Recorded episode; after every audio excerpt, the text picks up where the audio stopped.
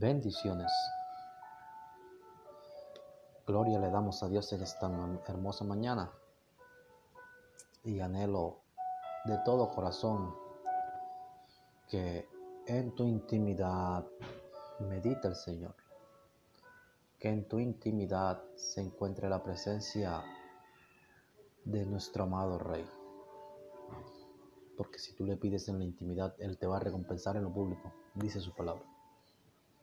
Sabes, vemos tantas cosas en la vida, vemos tantos procederes, tantos pensares, tantas maquinaciones, tantos desastres.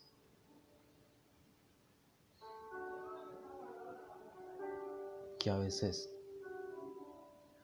nos preguntamos, ¿qué espera el Señor? Pero al hacernos esa pregunta, automáticamente nos llega la respuesta. Señor dice que Él es grande en misericordia, dice su palabra. Que Él es tardo para la ira, pero grande en misericordia. Y por su misericordia no hemos sido consumidos. Es así de simple para Dios. Él puede hacer las cosas como a Él mejor les sean dadas o les sean pensadas porque Él es soberano. La soberanía proviene de Él. Él es el que tiene autoridad y potestad sobre todos. Él es el que está sentado en el trono alto y sublime.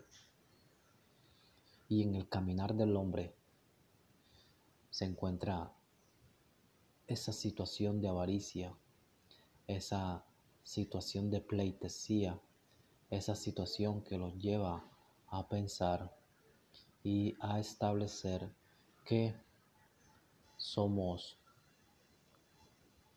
nosotros quienes decidimos cómo está nuestra vida. Pero no se trata de eso. No se trata de pensar de que nosotros somos quienes mandamos o quienes estamos a cargo de nuestra vida. ¿Sabes qué dice el escritor de Proverbios en el Proverbio en el capítulo 21, en el versículo 2. Dice, todo camino del hombre es recto en su propia opinión, pero Jehová pesa los corazones. Así que mi amado, si tu caminar no ha sido de una buena fructificación en el Señor, aunque tú pienses que todo lo haces bien, es hora de que te preguntes cómo está tu corazón. Sí, porque podemos decir mucha palabra, podemos sabernos la Biblia, podemos quizás hasta dar palabras a los demás. Pero sabes, si el Espíritu Santo no está en ti, si el que inspira, si el que inspiró la escritura no está en ti, sino que tú eres un simple lector o un simple traductor de la palabra, pues te quedarás en eso. No serás un instrumento en las manos de Dios, porque tu corazón ha sido pesado y se le ha encontrado una falla. Por eso el escritor lo dice.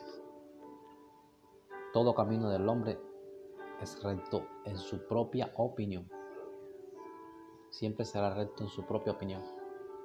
Más Jehová, más Jehová, pero Jehová, Dios es el único que va a pesar los corazones, que va a pesar nuestros corazones. Y Él es el que va a decir cómo se encuentra nuestro corazón, cómo está nuestro ser, si en realidad somos portadores de la gracia de Dios o simplemente somos unos imitadores. Somos personas que imitamos el portar la gracia de Dios. Así que mi amado, es tiempo de que le digas al Señor que te escudriñe, que te escudriñe como lo dijo el rey David, escudriñame, oh Jehová. Que sea el Señor quien te dé la calificación final.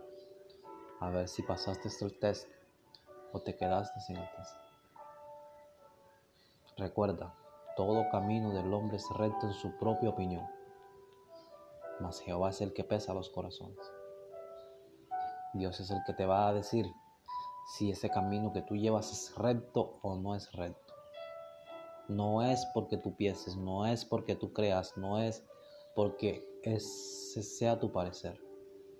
Que sea Jehová quien pese tu corazón y el que te diga si vas por camino torcido o si vas por sendas de justicia, por sendas de paz.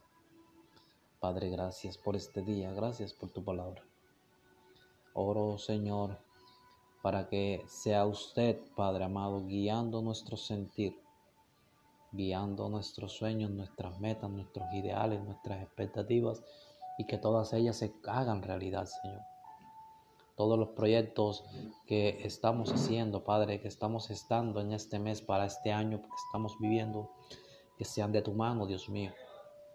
Que si tú así lo permites, Padre amado, lleguen a su total cumplimiento. Te pido, Señor, que tú bendigas, oh Padre amado, este día, que bendigas nuestra salida y que bendigas nuestra entrada que bendigas nuestro lugar de trabajo, que bendigas la producción de nuestras manos, que bendigas, oh mi Rey, la obra de tus manos. Gracias Señor, en el nombre de Jesús.